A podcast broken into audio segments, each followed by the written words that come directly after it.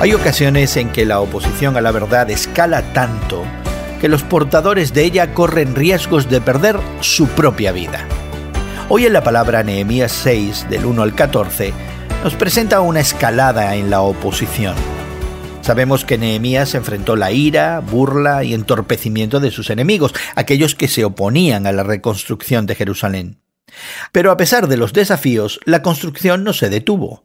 Por eso ahora los enemigos tomaron un complot para matar a Nehemías. Nehemías anticipó la conspiración de sus enemigos y se negó a reunirse con ellos en las afueras de la ciudad. Zambalad, quien era gobernador de Samaria, envió entonces una carta al rey persa acusando a Nehemías de subversión, buscándole la pena de muerte.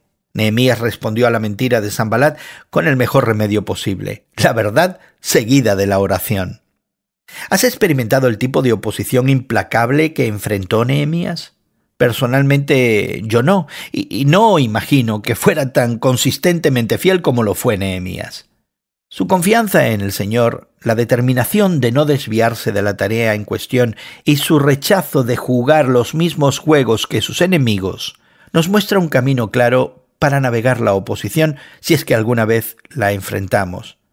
Jesús nos advierte que sí, la enfrentaremos.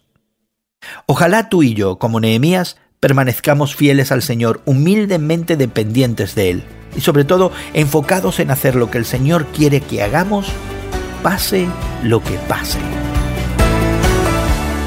Hoy en la Palabra es una nueva forma de conocer la Biblia cada día con estudios preparados por profesores del Instituto Bíblico Moody.